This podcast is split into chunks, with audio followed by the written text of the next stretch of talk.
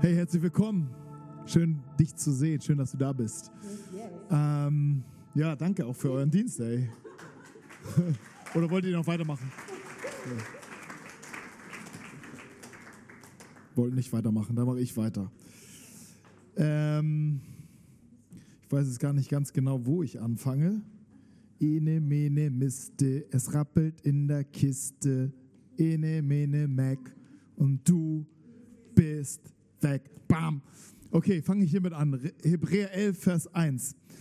Ähm, ey, ich möchte heute über unseren Glauben, über deinen Glauben sprechen. Ähm, und ich möchte dich ermutigen in deinem Glauben. Ich möchte dich stärken in deinem Glauben. Und ich möchte dir helfen, uns helfen, mir persönlich auch helfen, dass unser Glaube richtig ausgerichtet ist und richtig fokussiert ist. Ähm, es gibt so eine Stelle in der Bibel, Hebräer 11, Vers 1, ähm, da wird über den Glaube gesprochen mit der Frage, was ist nun der Glaube? Was ist nun der Glaube? Vielleicht fragst du dich auch, ja, was ist denn jetzt der Glaube? Ähm, oder was, wie beschreibt die Bibel zum Beispiel den Glauben? Und dann wird hier aufgeführt, er ist das Vertrauen darauf, dass das, was wir hoffen, sich erfüllen wird und die Überzeugung, dass das, was man nicht sieht, existiert. Und an diesem Vers ähm, wird, es, wird schnell eine Abkürzung genommen. Hier wird der Glaube beschrieben, dass es ein, ein Hoffen ist, eine Überzeugung dessen ist, dass was man nicht sieht, dass es existiert und dass es kommen wird. Und diesen Glauben, diesen Vers packen wir manchmal auf wie so eine Brille auf unserem, und so versuchen wir unser Leben und unsere Welt zu sehen. Aber das Problem ist, dass wir es nur im Hier und Jetzt sehen und sehen wollen. Und wir nehmen diesen Vers und denken, okay, weil das ja hier steht, dann glaube ich für den, dass der, äh, der Kranke wieder gesund wird, dass der Halbtote wieder ganz lebendig wird, dass, dass dieses Problem sich löst, weil ich habe diese Brille auf und ich glaube, Gott ist nichts unmöglich und deshalb kann er jede Situation einfach drehen und verändern und etwas Neues schaffen. Ich habe ja die Brille auf. Ich hoffe, dass das, was, ähm, dass das, was noch nicht existiert, es existiert, es da ist und ähm, so laufen wir manchmal rum und wir laufen dann, ehrlich, um ehrlich zu sein, von einer Enttäuschung zur nächsten und denken, hey, äh, irgendwas stimmt mit mir nicht oder mit dem Vers nicht und am Ende landen wir wieder bei uns und vielleicht verdammen wir uns, weil wir denken, hey, unser Glaube funktioniert irgendwie nicht. Der erste Grund, warum das eine sehr einseitige Ausrichtung für, die, für unseren Glauben wäre, ist, äh, dass wir etwas ganz Entscheidendes übersehen. Weil der Herr Schreiber, der diesen Vers aufgeschrieben hat, hatte nicht dein Problem, was vor deiner Tür ist, vor, vor Augen. Er hatte nicht das vor Augen, was du siehst. Er hatte nicht dein Problem vor Augen, was du siehst. Er hatte etwas viel Größeres äh, vor Augen und das möchte er vor unseren Augen holen. Das möchte er vor deinen Augen holen. Dann ein paar Verse weiter lesen wir, um was es eigentlich geht, was eigentlich der Kern des Glaubens ist. Hier werden ja Menschen beschrieben später. Du kannst es zu Hause mal nachlesen. Es, es liest sich, es ist einfach begeisternd zu lesen, was hier steht. Hier wird viel über Männer und Frauen gesprochen, die diesen Glauben hatten. Aber im, im Vers ähm, äh, 14 ab Vers 14 wird beschrieben, was sie wirklich so vor Augen hatten und worauf ihr Glaube sich wirklich, ähm, wo ihr Glaube sich festhielt, sich verankerte. Dort steht, und sie bekannten damit, dass sie auf der Suche waren nach einem Land, das sie ihre Heimat nennen konnten. Hätten sie das Land gemeint, auf dem sie, aus dem sie kamen, dann hätten sie einen Weg gefunden, dorthin zurückzukehren. Aber sie suchten nach einem besseren Ort, einer Heimat im Himmel. Deshalb schämt Gott sich nicht, ihr Gott genannt zu werden, denn er hatte ihnen eine Stadt im Himmel gebaut. Sie hatten etwas ganz anderes vor Augen, als sie durch, diese, durch, diesen, durch dieses Leben gegangen sind. Sie hatten etwas ganz anderes vor Augen, eine, eine bleibende Stadt, eine Zukunft, die ewig ist, eine Zukunft, die größer ist, eine Zukunft, die, die, die nicht in dem Hier und Jetzt endet, sondern hier, ihre, die Zukunft war schon in ihrem Herzen. Und das hat ihnen die Kraft gegeben, durch viele Herausforderungen durchzugehen, weil du liest in diesem Hebräer 11 viele Herausforderungen, viele, viele viele wirklich ähm, auf Messerschneide problematische Situationen.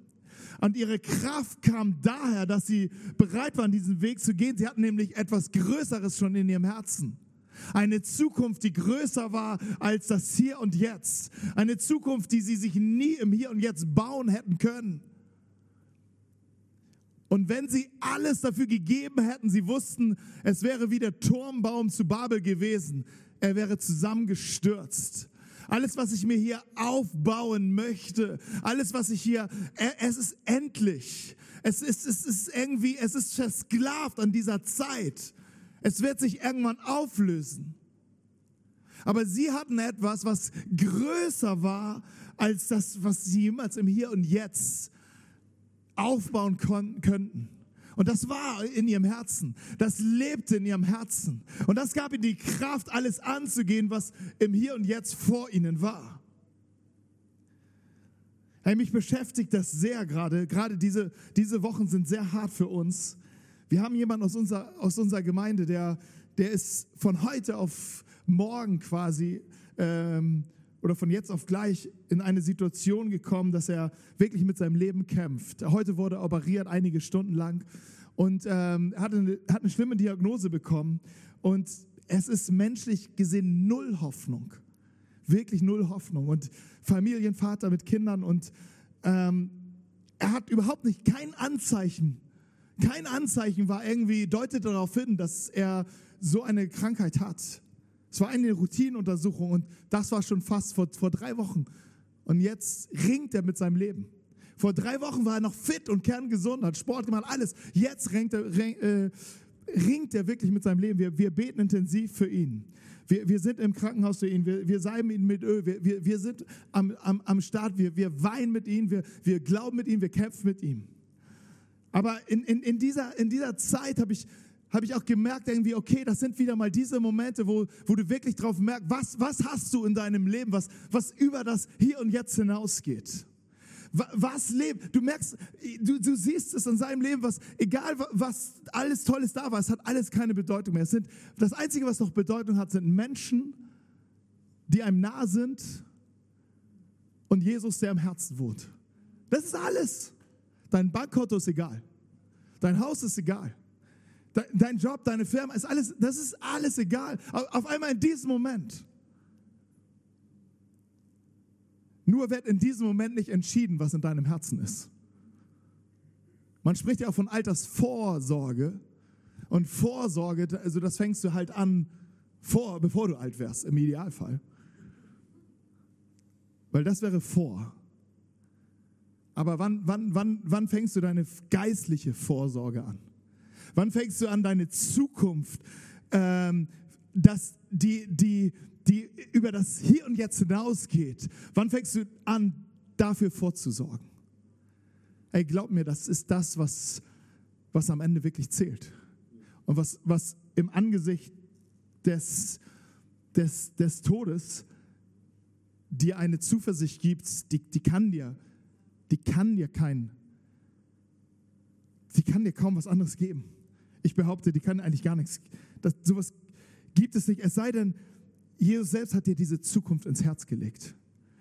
Und in Hebräer 11, Vers 1, manchmal kommen wir nur mit diesem Vers und wir stehen dann an Krankenbetten und, und, und, und versuchen, ja, wir, wir glauben, dass Gott alles kann, ihm ist nichts so möglich, dass er jetzt wieder gesund werden kann. Und Gott tut auch solche Dinge, wir, wir wissen das. Aber Gottes, Gottes Herz ist, dass wir an etwas, wenn wir in solche Situationen gucken, dass wir etwas Größeres sehen nämlich diese bleibende Stadt. Diese bleibende Stadt, die Gott uns schenkt, diese bleibende Zukunft, die auf uns wartet, die Gott denen bereitet hat, die an ihn jetzt hier und jetzt schon glauben. Und dann wirst du in dieser Stadt niemals als Fremder sein, weil du bist schon jetzt schon, hey, ich gehöre dahin. Paulus ist so weit gegangen. Paulus ist jemand, der, der hat äh, viele Kirchen gegründet, er hat die Christen verfolgt. Er wollte, er wollte die Christen töten. Er hasste die Christen. Die Christen haben ihnen Angst gemacht und sie dachten, hey, ihr Glaube, der, der, der, das, der, der, das, wenn ich diesen Glauben Raum lasse, dann, dann verliere ich das, was mir jetzt wichtig ist und so weiter. Und dann hat er Jesus kennengelernt und dachte, er ist wirklich wahr und war bereit, alles aufzugeben. Alles zu geben, alles loszulassen. Wahnsinn, was in seinem Leben passiert ist. Und dann hat er Kirchen gebaut und Kirchen gebaut und ist bis ans Ende gegangen, hat sein Leben für Jesus gegeben. Und dieser, dieser Mann schrieb, in, in, äh, in, ich weiß nicht, wo er gerade war, im Gefängnis, ähm, und, er, und er schrieb, ähm, ich, ich, ich wünschte mir, ich wäre schon da.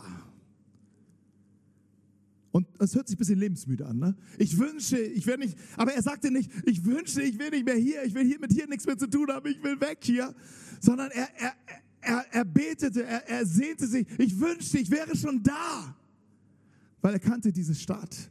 Er hat es schon gesehen, er hat es schon gespielt, er hat es in seinem Herzen. Hey, und das war nicht nur Paulus vorbehalten. Gott möchte es in dein Herz legen.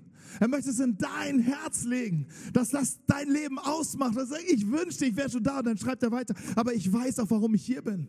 Ich weiß auch, warum ich hier bin. Ich bin wegen dir hier. Ich bin wegen dir, ich bin wegen euch hier. Ich bin wegen dem hier, was Jesus hier tun möchte. Deshalb, ich, ich, bin, ich bin noch sein Arm, sein, sein, ich bin noch seine Hände, ich bin noch seine Füße, ich bin noch seine Ohren, ich bin noch sein Mund, ich bin, ich, ich bin noch sein Herz hier auf Erden. Deshalb bin ich noch hier und deshalb ist es so wunderbar, weil ich für ihn lebe. Und später, er kann sich nicht verkneifen. Er schreibt dann, aber Sterben ist mein Gewinn. Hey, nach der letzten Predigt kam eine, eine junge Schwester, die war zum ersten Mal hier im Gottesdienst. Und sie kommt aus ähm, Ägypten. Ägypten oder Äthiopien, weiß ich jetzt nicht. Äh, auf jeden Fall eins von den beiden. Ich glaube Ägypten. Ey, egal, fast egal. Auf jeden Fall, sie sagte, hey, äh, Herr Pastor, sprecht doch nicht so zurückhaltend über den Tod. Weißt du nicht, dass das Sterben ist, ist unser Gewinn. Weißt du, in, in meinem Land geben die Leute ihr, ihr Leben Jesus und am nächsten Tag sterben sie, weil sie das getan haben. Aber glaubst du, das ist eine Niederlage für die? Sie nehmen es mit Ehre, weil sie wissen, sie haben diese Stadt in sich. Sie haben keine Angst vor dem Tod. Hey, wir sind doch Christen. So, ja, okay, aber du bist auch in Deutschland, äh, Sister. Und in Deutschland ist es anders. Da laufen wir mit 90 noch im, im, im, äh, ins, ins Fitnesscenter und versuchen unser, unser Leben noch ein bisschen, bisschen noch in die Länge zu ziehen. Weil wir nicht gehen wollen. Wir haben nicht diese bleibende Stadt in uns. Unser Volk hat ein Problem. Ey, mit 50 bist du noch, es gibt jetzt Ü60-Partys, Ü70-Partys. Früher dachte man schon Ü30-Partys, was ist das denn? Mumie-Party, Vampire, und jetzt oh, 60 noch voll. Man will nicht alt werden. Wir haben die bleibende Stadt nicht in uns. Wir haben diese zukünftige Stadt nicht in uns. Wir haben die Ewigkeit nicht in uns. Es macht uns Angst. Das konnte sie nicht begreifen. Aber ich meinte, hey, das, wir brauchen etwas von dir. Aber versteh auch, versucht die Menschen zu verstehen. Werd den Deutschen ein, eine Deutsche. Weil Paulus sagt irgendwann, ich wurde den Griechen ein Grieche, ich wurde den Juden ein Jude, ich wurde, den, äh, ich wurde allen alles, um, um, um sie zu verstehen, um, um das, was Jesus hat, auf ihre Sprache ihnen zu geben. Und sie wollte mal sehen, ob sie nochmal wiederkommt, aber ich fand trotzdem gut, was sie gesagt hat. Ähm, hey, Mose, Mose hatte einst den hatte einen richtig coolen Tod. Also wenn, wenn ich mir einen Tod wünsche, dann wünsche ich mir eigentlich den von Mose. Oder eins, ich weiß nicht, muss ich nochmal überlegen, aber Mose ist auf jeden Fall in den Top 5. Also wenn nicht sogar Top 1. Ich meine, Petrus ist, wissen wir aus der Geschichte, ist gekreuzigt worden. In Rom. Und ähm, Jesus, äh, Petrus hat gesagt, ey, kreuzigt mich nicht so wie mein Herrn. Dreht das Kreuz um. Dann ist es okay. So viel Ehre gebührt mir nicht, dass ich so sterbe wie er. Crazy. Aber Mose, Mose ist gestorben. Es heißt, dass Gott ihn genommen hat, ihn begraben hat. Also es war ein ganz intimer Moment mit Gott. Er war ganz alleine mit Gott. Er, ist, er, ist auf, er war ja sowieso immer viel alleine mit Gott, immer auf dem Berg und, Und äh, die Leute dachten immer so, hey, jetzt ist er weg, komm, lass uns ein goldenes Kalb ba bauen. Und dann kam er wieder, ach scheiße, ist er doch wieder, ist er doch wieder gekommen und so. Hey, so ist es aber. Wir, wir, wir lerne auf Gott zu warten. Und, also, und, und, und bestimm das nicht, wie lange, sondern lerne zu warten auf Gott. Und äh, Mose war öfters weg, aber einmal war er ganz weg. Weil Gott, er ist auf den, er ist, er ist, Gott hat ihn gerufen und er war, er hatte noch einen ganz nahen Moment. Und dann heißt es, ist Mose gestorben und, und, und Gott hat ihn begraben. Und das ist stark. Gott hat ihn begraben. Man wusste nicht, man weiß nicht wo. Aber ähm, ich finde die Idee so, so, so stark. Und Mose schrieb in einem Psalm, er schrieb auch Psalm, Mose 90, lehre uns in einem Gebet, Psalmen sind viele Gebete, lehre uns unsere Zeit zu nutzen, damit wir weise werden. Lehre uns, heißt es auch in, über, äh, in einer anderen Übersetzung, äh, wie, wie, zeige uns, wie lang unsere, unser Leben ist. Zeig, zeige uns, wie, oder nee, wie kurz, wie kurz unser Leben ist, so. Wie kurz unsere, wie wenig Tage wir eigentlich leben. Zeige uns, damit wir weise werden. Weise werden, dieses Leben zu gestalten. Und das Wichtigste ist, ein Leben zu gestalten, wo er schon im Zentrum ist, wo Gott schon im Zentrum ist. Ist ein Leben zu gestalten, wo wir in seiner Gegenwart wirklich lernen zu leben. Hey, die, die, die Gegenwart Gottes, die Ewigkeit Gottes ist nicht was Zukünftiges, sondern etwas für hier und jetzt. Und wenn du sie hier und jetzt nicht hast, wird es in der Zukunft schwer. Weiß ich nicht, was du dann hast, aber entscheidend ist, ob dass du die Ewigkeit, die, dieses Zukünftige schon im Hier und Jetzt schon in deinem Leben hast. Und wie bekommst du dieses? Wie kannst du da drinnen leben? Es ist so ein bisschen wie ins Wasser gehen. Es ist so ein bisschen wie den Boden zu verlassen, worauf du stehst und ins Wasser hineinzugehen. Weil in, in Wasser, ins Wasser zu gehen bedeutet, ähm, eigentlich ist es untypisch, dass wir so im Wasser uns bewegen können oder schwimmen können. So, also ich meine, wir können schwimmen, viele von uns können schwimmen, aber ähm, irgendwie ist das nicht so unser wir bauen keine Häuser im Wasser, so bauen wir auch jetzt, aber wir, nicht so, dass wir da reinschwimmen und irgendwie nur noch mit was. Also irgendwie, wir brauchen dann schon Hilfe und wir merken, das ist nicht ganz so natürlich. Und ähm, aber Gott lädt uns ein, in, in etwas hineinzugehen, was, was, was mal, was, was etwas ich, ich sag mal, was seine Gegenwart ist. Es ist wie, ich stelle mir seine Gegenwart so vor, wie, wie, wie, ähm, wie das ist ein Bild, wie, wie ins, einfach ins Meer zu gehen und hineinzutauchen und einfach ähm, den festen Boden zu verlassen und etwas, etwas, mein Leben wirklich in Gottes Hände zu geben. Und das Tag für Tag. Das Tag für Tag, mich zu lernen, von ihm zu leiten zu lassen mich lernen, von ihnen führen zu lassen. Mich lernen, von ihm, mich auf ihn auszurichten. Hey, ähm, es ist jetzt so eine Sommerzeit, wo wir alle ein bisschen chillen und grillen und irgendwie abhängen. Und das ist so, es ist eine schöne Zeit, aber es ist auch eine gefährliche Zeit. Weil manchmal machen wir Urlaub von Gott und denken so, ey, da, da, alle Füße hoch, so, da, jetzt alle Füße hoch, komm, alle Füße hoch, alle Bibeln in die Luft. Und, und, und denken, dass, ey, ich habe so hart gearbeitet, jetzt ist es wirklich mal. Aber eigentlich ist das die Zeit, wo du, wo du dich, wo du wirklich auftanken kannst. Und nicht bei Ballermann am, am Eimer auftanken und sagen so, ey, jetzt alle 13 Grad lassen, sondern wirklich, hey, es, es, es geht um etwas Größeres. Weißt du, jetzt denkst du vielleicht, ach, egal. Aber weißt du, ich kann dich auch mal mitnehmen in so, in so eine Momente, wenn du wirklich die Realität der Endlichkeit vor Augen hast, das ist, das ist ein Moment, der wartet auf uns alles. Aber ob er wirklich endlich ist, entscheidet, was jetzt schon ewig in dir ist und was ewig in dir lebt. Und was zukünftig in dir lebt. Das Zukünftige in dir lebt. Ey, und ich wünsche dir, dass dieser Glaube in dir wächst. Und dieser Glaube fängt an mit Jesus Christus und er hört auf mit Jesus Christus. Weil wen werden wir treffen in dieser zukünftigen Stadt, die Gott uns baut? Wen werden wir sehen dort? Wen werden wir treffen dort? Wer wird auf uns warten? Er heißt Jesus Christus. Er wartet schon auf dich. Er ist gekommen, um dich nach Hause zu holen. Er, seine Mission war nicht, um dir zu zeigen, was richtig und was falsch ist, sondern seine Mission war, hier auf diese Erde zu kommen, weil er kannte schon diese zukünftige Stadt, aus der er kam. Und er sagte, aus dieser Stadt möchte ich, dass ihr, dass ihr nach Hause kommt. Dass ihr da seid dass ihr, wenn eure Endlichkeit aufhört, dass, dass, dass ihr da seid in dem Zukünftigen. Und Jesus ist gekommen er, er, an, einer, an einer Tür. Ich, ich habe es mal so früher bei den Kindern, wir saßen am Mittagstisch, habe ich die Bibel mal so vorgelesen.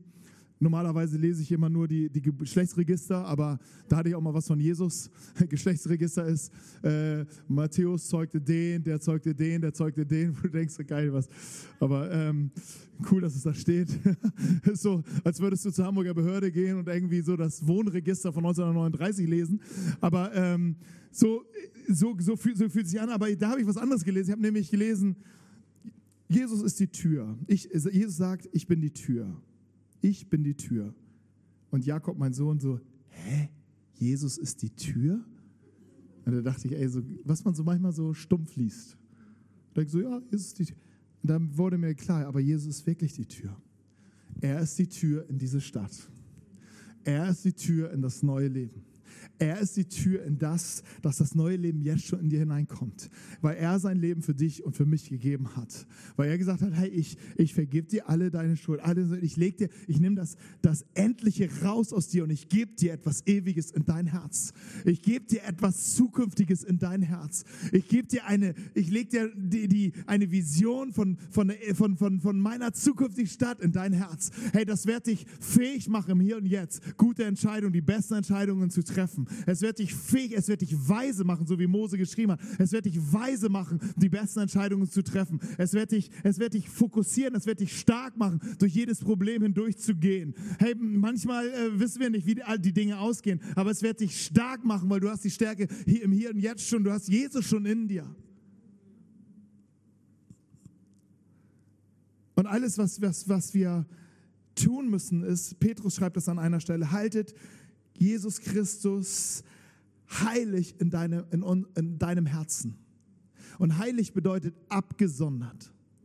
Vermisch Jesus nicht mit all den Sachen in deinem Leben, sondern halte, lass alles durchdringen, aber halte Jesus hoch an erster Stelle. Und fang an, ihn anzuschauen. Fang an zu beten, wer bist du, Jesus? Fang an zu beten, wer bin ich in dir, Jesus? Fang an, dass deine Identität in ihn, dein, wer du bist in ihn, dass das, dass das Raum bekommt. Weißt du, wenn, wenn Gott dich anschaut, er denkt jeden Tag Neues über dein Leben. Neues, Schönes. Du denkst vielleicht, okay, Gott liebt mich. Hey, Gott denkt jeden Tag deines Lebens etwas Neues über dich. Du bist, du bist wie ein, ein, ein Diamant, der, wenn er sich ein bisschen dreht, entsteht schon ein ganz neues Bild, ein neues Spiegelbild, ein neues schönes Spiel. Und dann drehst du es wieder und dann drehst du es wieder. Es ist immer wieder ein neues Bild, ein anderes Bild. Und, und genauso schaut Gott dich an. Tag für Tag dreht er dich neu und er sieht mehr von, von sich in dir. Und lass es zu, dass, du, dass das Gott dir Dinge sagen kann über dein Leben. Wir haben gestern, letzte Woche schon gehört von Marco und Jana, dass wir, ähm, dass manchmal unser Leben in der Finsternis gebunden sein kann. Und, aber, aber Gott ruft uns etwas zu. Nicht er möchte dich herausholen, sondern er ruft dir zu. Komm heraus. Komm wirklich heraus. Komm heraus, komm zu mir. Und ich, ich werde dir etwas Neues geben. Ich werde dir etwas Neues schenken. Und wir haben in dem Zusammenhang gehört, das Wichtigste ist, dass wir zu erkennen, wer wir sind in ihm und was er für uns hat. Und ich wünsche dir in diesen, in diesen Tagen, in dieser Sommerzeit, in dieser Urlaubszeit, dass du, dass du viele Dinge neu entdeckst, wer du bist. Auch, dass dein Glaube ganz neu, dass du deinen Glauben ganz neu entdeckst, dass er nicht im Hier und Jetzt verankert ist. Weil wenn dein Glaube im Hier und Jetzt verankert ist, dann hat er keine Kraft in den krassen Momenten. Aber wenn er in der zukünftigen Stadt verankert ist, dann wirst du überwinden können viele, viele Hindernisse.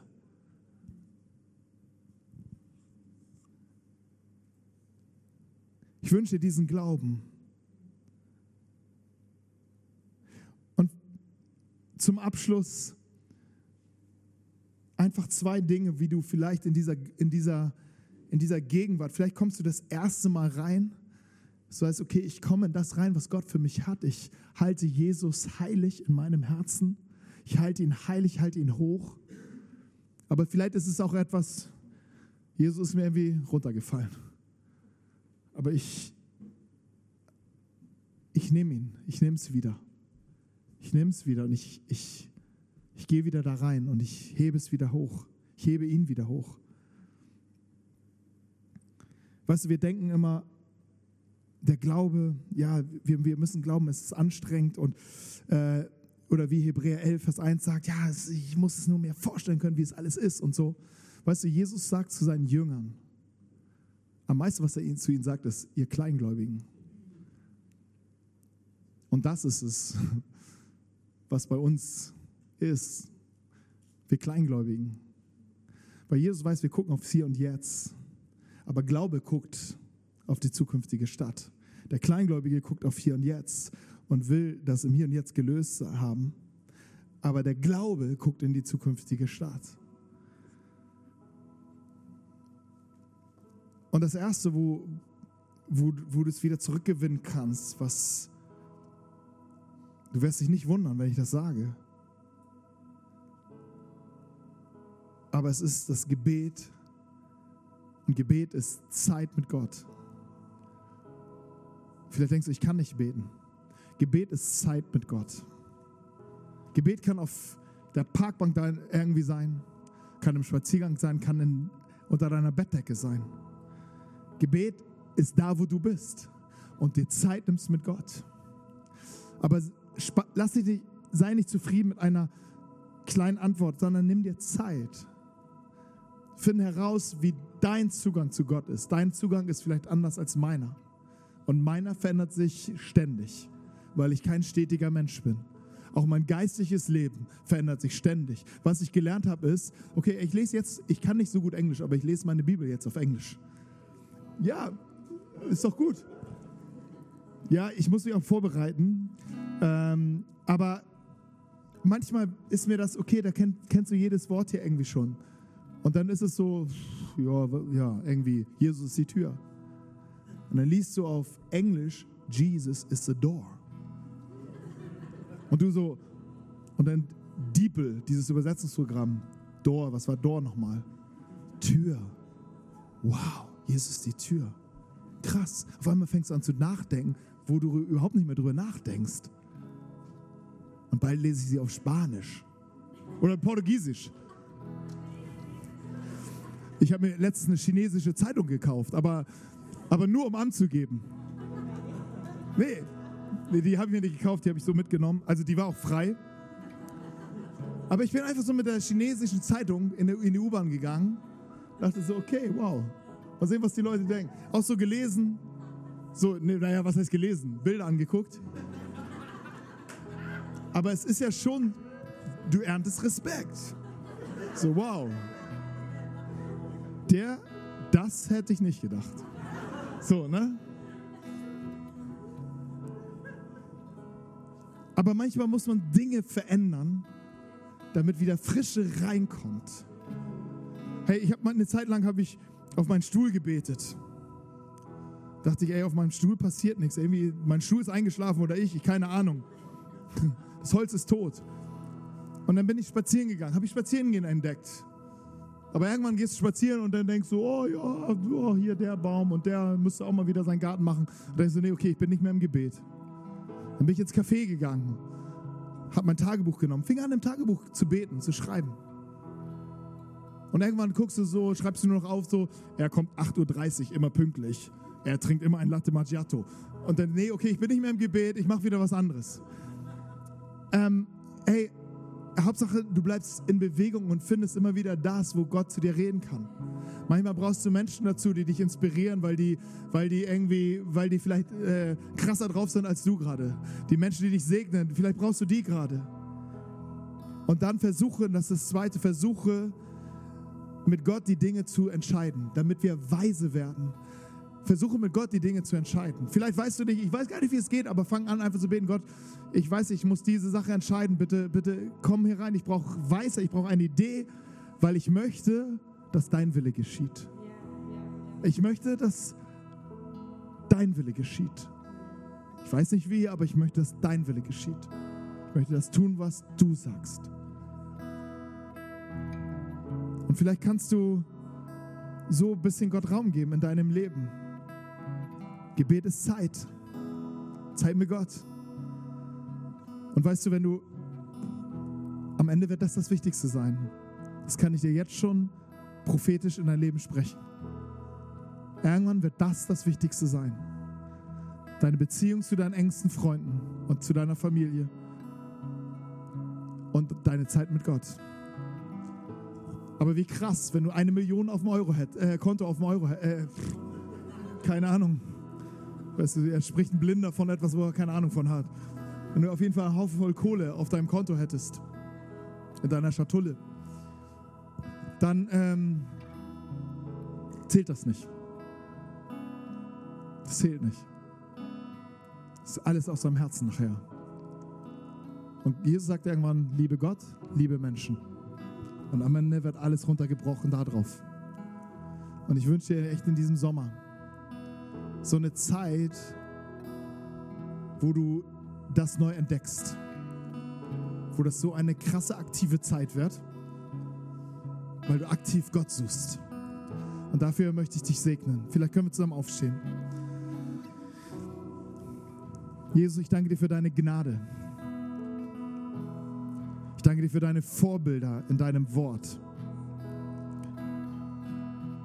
Und ich danke dir, dass es nicht so Heroes sind, die wir, die unerreichbar sind, sondern an einer Stelle sagst du, es sind Menschen wie wir.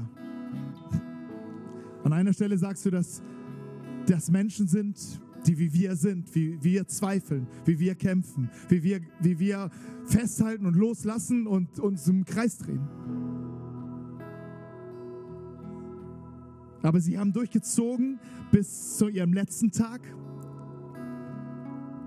weil das Zukünftige, was schon in ihrer, im Herzen lebte, haben sie heilig gehalten. Und ihre Zukunft bist du und unsere Gegenwart bist du. Danke, Jesus. Vater, und ich segne jeden Mann und jede Frau, jedes Kind in diesem Raum. Ich segne es in deinem Namen, Jesus Christus, dass deine Gegenwart. Ihr Zuhause wird mehr und mehr, ihr Programm wird mehr und mehr. Sie deine Stimme hören, dass sie deinen Ruf hören, dass sie dein Flüstern hören, dass sie deine Leitung wahrnehmen. Vater, ich segne die Zeit, die sie mit dir haben, wenn sie dich ein bisschen hochhalten und dich anschauen. Sie sehen, wer du bist und wie du bist, Jesus. Weil du alles gegeben hast für uns. Denn du bist zum Äußersten gegangen, der du uns geliebt hast, bevor wir überhaupt wussten, dass du da bist. Der du stabil zu uns bist. Dessen Arme offen bleiben zu uns und segnend bleibend. Vater, lege uns neu dieses Bild der zukünftigen Stadt in unser Herz. Danke, Vater, in Jesu Namen. Komm, lass uns dieses, in dieses Lied zusammengehen. Das heißt, Herr, ich gebe dir alles. Das ist ein Lied, was passt. Aber lass es als Gebet aus deinem Herzen kommen. Und wenn es noch nicht dein Gebet sein kann, dann Fang an, drüber nachzudenken. Gott ist dem nahe, die ernsthaft über ihn nachdenken. Gott ist dir nahe. In Jesu Namen. Herr, wir geben dir alles. Amen.